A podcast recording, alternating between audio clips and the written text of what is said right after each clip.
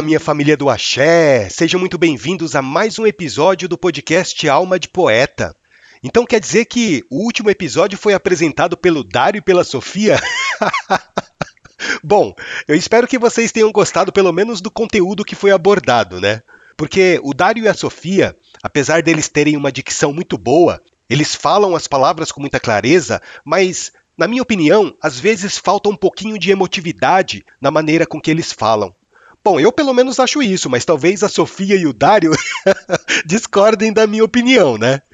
Meu nome é Evandro Tanaka, eu sou médium bandista e hoje eu quero iniciar esse episódio com uma mensagem que eu recebi de um ouvinte.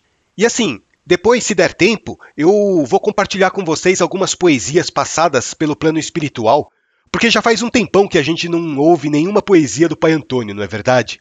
E eu não sei vocês, mas eu já tô com saudade de colocar as poesias do Pai Antônio para tocar aqui no podcast.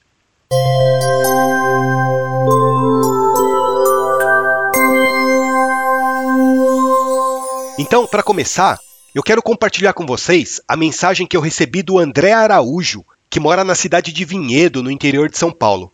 O André escreveu para mim, na verdade não foi exatamente para tirar uma dúvida, ele escreveu para mim para passar uma interpretação pessoal que ele tem sobre a lenda africana que eu contei para vocês lá no episódio 118, que fala sobre Oxalá e Exu.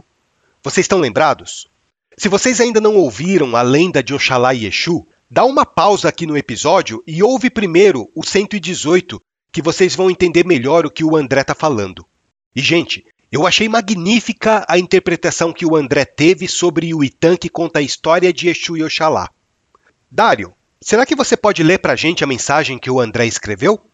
Claro, posso sim. O André escreveu o seguinte: Olá, Evandro, bom dia.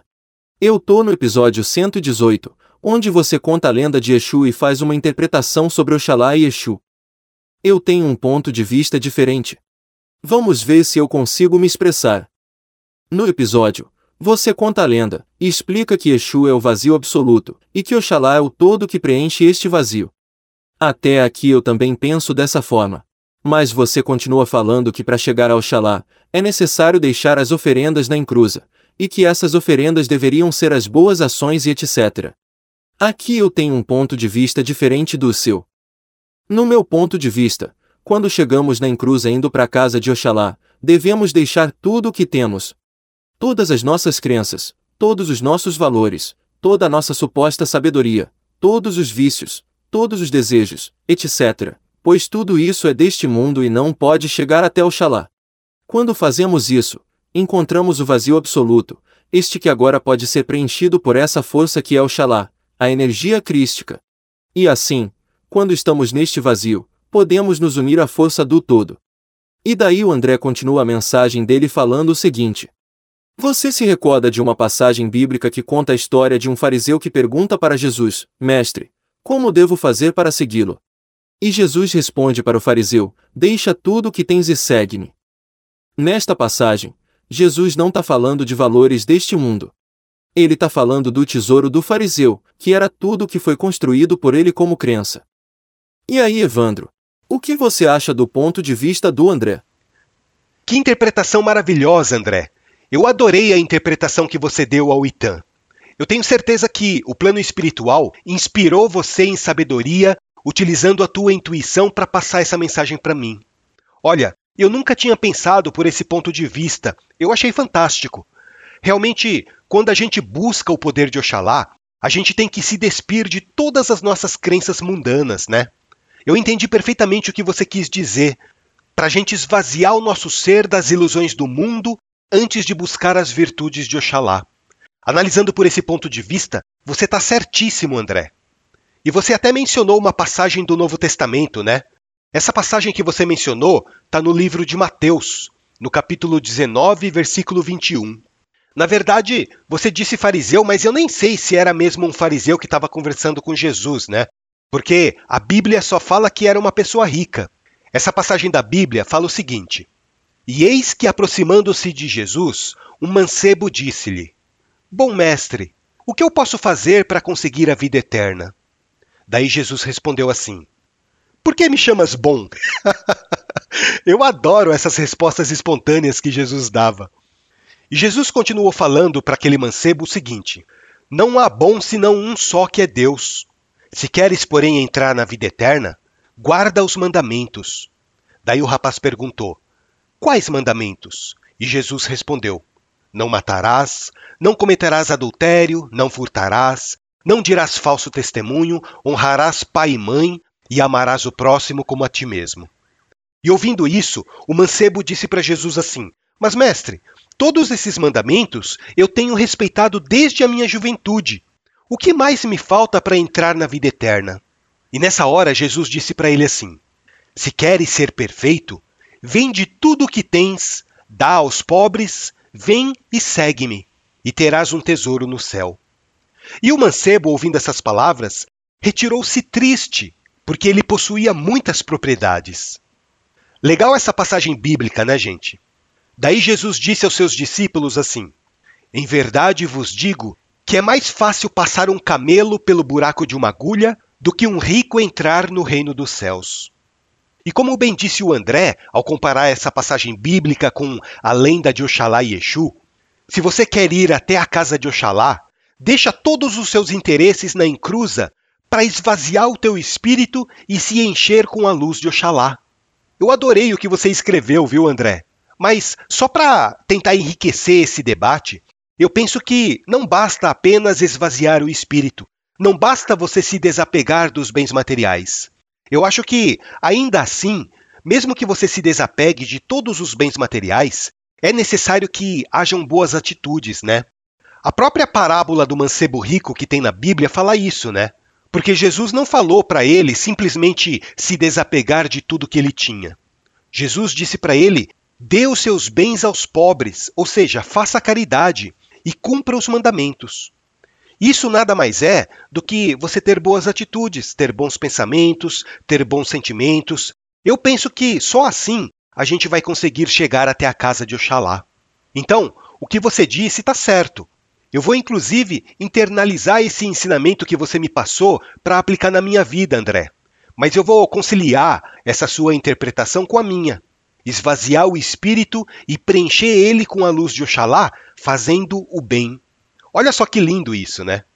Muito obrigado, André, por ter passado esses ensinamentos. Foi muito enriquecedor para mim refletir sobre o seu ponto de vista, viu? E essa é a maravilha do podcast, né, gente? da gente conversar sobre Umbanda, sobre espiritualidade, sobre orixás, sobre Deus, até mesmo comparando os ensinamentos africanos com a nossa Bíblia Sagrada. Olha só que visão interessante que o André nos trouxe.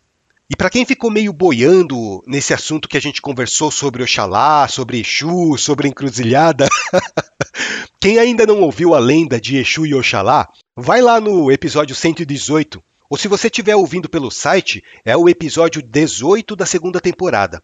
Ouve lá a lenda que conta a história de Exu, a história de Oxalá e o significado das oferendas, que você vai conseguir entender melhor esses ensinamentos ricos que o André nos trouxe. E agora, dando continuidade ao podcast, eu queria recitar para vocês algumas poesias passadas pelo querido Pai Antônio. Aliás, faz um tempão, né, gente? Um tempão que eu não recito as poesias psicografadas que eu recebo aqui no podcast, né? Então, só para compensar esse tempo perdido, eu vou recitar para vocês logo cinco. Cinco poesias que já estão guardadas aqui para serem publicadas. Vamos ouvir?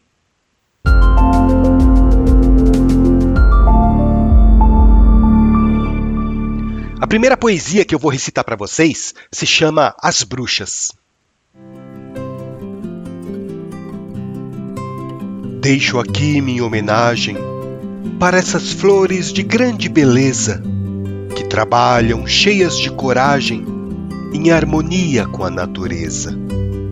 São manifestações da divindade, são mulheres de delicadeza que enfrentam a adversidade, mas conservam em si a pureza. São amigas da noite e da lua, detentoras de muitos encantos que escondem a sua alma nua debaixo de um escuro manto. Deixo aqui a minha homenagem a esses seres incompreendidos que buscam levar a mensagem a todos que vagam perdidos. Perseguidas e marginalizadas, elas souberam esconder seu poder.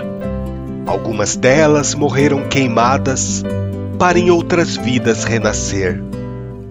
Conhecedoras de toda a magia, trabalham por simples prazer, manipulando certas energias que faz o mundo florescer. Essa poesia foi uma homenagem passada pela espiritualidade para todas as pessoas e entidades também, né? Por que não? Que praticam a bruxaria. E olha, gente, bruxaria não tem nada a ver com maldade, viu? Ser bruxo ou ser bruxa é aprender a manipular as energias da natureza.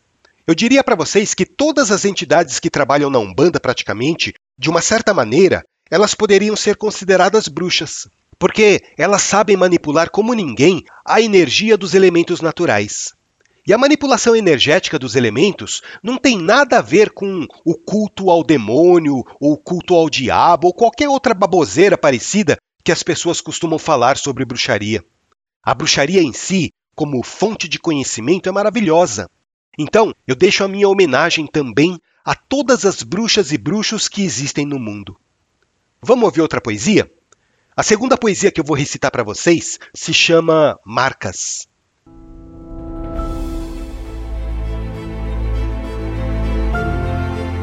Sim, eu tenho marcas. Marcas de quando chorei, de quando sorri, de quando amei. Marcas da minha saudade, das pessoas que deixei. Marcas da verdade e das mentiras que contei. Marcas de uma memória de uma vida de outrora, marcas da minha história, de um passado sem glória. Sim, eu tenho marcas, vincos profundos no rosto, marcas de alegria, de amor e de desgosto, marcas de dias calmos, de flores e sorrisos, marcas de tempestades e momentos indecisos. Sim, eu tenho marcas, mas enfim, quem não as tem? Se essas marcas são minhas, elas são tuas também. Linda essa poesia, né?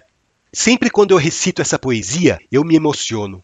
Eu tenho muitas marcas, marcas que foram forjadas no meu espírito à custa de muita dor. E você? Você tem marcas? Eu aposto que você também tem muitas marcas. Todos nós temos marcas, não é verdade? Pessoas que nos marcaram, situações que nos marcaram, momentos. Essas são as marcas que o nosso espírito carrega. Bom, a próxima poesia que eu quero compartilhar com vocês se chama Fantasia de Herê. Olha só que poesia bonitinha. De repente me lembro dos brinquedos guardados, dos meus medos velados, esquecidos no armário adormecidos em mim. A fantasia se esvai neste mundo de adultos, mas o riso da criança permanece junto ao Pai, mergulhados na esperança de viver a eterna dança numa alma de criança fantasiada de herê. Pequenino radiante, de energia vibrante, ilumina o meu ser, traz a alegria constante e a vontade incessante de querer brincar com você. Ah, os herês, sempre com uma energia maravilhosa. Essa poesia quem me passou foi o Pedrinho, o herê que me acompanha. O Pedrinho é muito fofo. Ele tem um, um jeito assim espoleta, sabe? Como toda criança, mas na simplicidade dele são transmitidos ensinamentos maravilhosos. Aliás, tem uma outra poesia dele que se chama Encantados. Deixa eu procurar ela aqui para mostrar para vocês.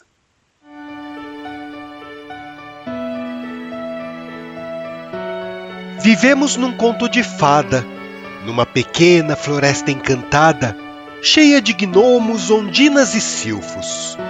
Somos crianças no jardim do Éden, que os anjos do Senhor recebem em seus braços repletos de amor Onde nós vivemos, o ar é leve e a luz é branca como a neve, numa paragem celestial. Desenhamos contornos coloridos, elevando os nossos sentidos, sublimando o lado emocional.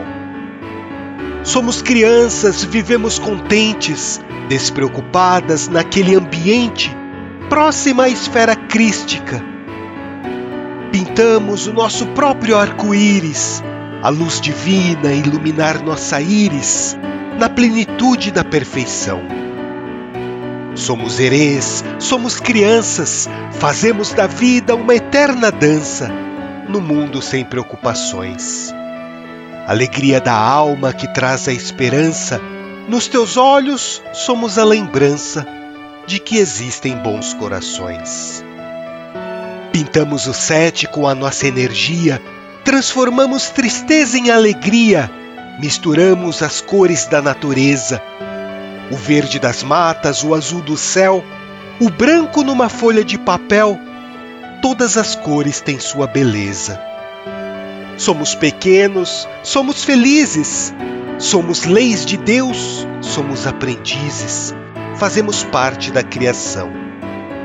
Quando nos olham, nos veem crianças, mas o que enxergam é a semelhança da pureza que vem do coração. Gente, eu não sei vocês, mas sempre quando eu ouço essa poesia, me dá um ânimo, me dá uma alegria, uma vontade de viver. Sei lá, essa poesia para mim é inspiradora. É a energia mais pura que eu sinto do Orixá Ibeji trazendo esperança para as nossas vidas. Linda, né? E para terminar o sarau de hoje, eu vou recitar uma última poesia, muito bonita também, que se chama Pedras e Nuvens. Às vezes aparecem as pedras e nuvens escuras pelo caminho, para mostrar que, mesmo nas trevas, teu espírito não está sozinho, pois as trevas fazem parte da luz, assim como a morte faz parte da vida. Nessa estrada que o destino conduz, de curvas fechadas e retas floridas. Às vezes afogamos em lágrimas por coisas que deixam a alma confusa, mas o destino vem mudar a página, fazendo enxugar a lágrima intrusa. A pedra pontuda que machuca o teu pé quando caminhas descalço na estrada é a mesma pedra que promove a fé dos que compreendem a caminhada. As nuvens escuras pairando no céu, que provocam temor e tristeza, são nuvens que trazem a água da chuva para cobrir de bênçãos a natureza. Percebam que Deus está à tua volta, envolvendo-te em desvelado carinho, convidando-te a abandonar a revolta para tirar as pedras do teu caminho. Essa poesia foi passada diretamente pelo Pai Antônio. A sabedoria de um preto velho passando ensinamentos sublimes por meio de versos. Gratidão, meu Pai Antônio, por todo o amparo que tem me proporcionado nessa vida, por toda a luz que tem derramado em meus passos e principalmente por me ajudar a caminhar pelo caminho pedregoso da vida. Bom, pessoal, espero que vocês tenham gostado de mais esse episódio. Espero que vocês tenham curtido as poesias recebidas da espiritualidade. Eu fico muito feliz de ter vocês todos na minha vida. Eu elevo meu pensamento ao nosso Pai Olorum todos os dias, pedindo para que todos vocês que ouvem o podcast tenham uma vida saudável, uma vida de muita paz, de muita prosperidade. Eu agradeço o André por ter enviado a mensagem para mim, dando uma interpretação muito linda sobre a lenda de Oxalá e Exu. Eu sei que demorou um tempão para eu responder a sua mensagem, né, André? eu espero que você compreenda e me perdoe. Aliás, tem muita mensagem ainda para responder, muita gente que tem entrado em contato comigo, mas aos pouquinhos eu vou dando um retorno para todos vocês que entram em contato comigo pelo site do podcast, tá bom? Eu quero aproveitar também e agradecer a Keiko, que mora no Japão, na província de Shiga. Eu quero agradecer a Keiko pela doação carinhosa que ela fez para o podcast. A Keiko entrou em contato comigo por e-mail e perguntou se ela poderia colaborar de alguma forma com o podcast mesmo morando no exterior. E a sua doação está sendo muito importante, viu, Keiko? Para poder manter no ar esse programa. Muito obrigado, de coração. E, gente, se vocês quiserem colaborar também com o podcast, Entra lá no site almadepoeta.com.br, mesmo que vocês não tenham condições de enviar nenhum valor, clica no link dos patrocinadores que já ajuda bastante. Se vocês rolarem as páginas dos episódios para baixo, vocês vão ver que aparecem vários links de propagandas. Não precisa comprar nada, viu? Só clica na propaganda que daí o Google já paga alguns centavos para manter o podcast no ar, tá certo? A ajuda de vocês é muito importante para a gente continuar fazendo esse trabalho de divulgação da Umbanda, falando sobre espiritualidade, sobre mediunidade, recitando as poesias do Pai Antônio, enfim, espalhando o amor e conhecimento. Seja você também um colaborador, uma colaboradora do Alma de Poeta, para ajudar a espalhar o bem por esse mundo afora. Um grande abraço, meus irmãos, minhas irmãs. Lembrem-se que o podcast está disponível para ser ouvido não apenas no site almadepoeta.com.br, mas vocês também podem ouvir pelo Spotify, pelo Deezer, Amazon Music, Google Podcast, Apple Podcast, YouTube, enfim, pela plataforma de áudio que vocês preferirem. Só não esqueçam de vez em quando de entrar lá no site para ajudar a clicar nos links patrocinados e dar a sua contribuição, que é muito importante para a gente.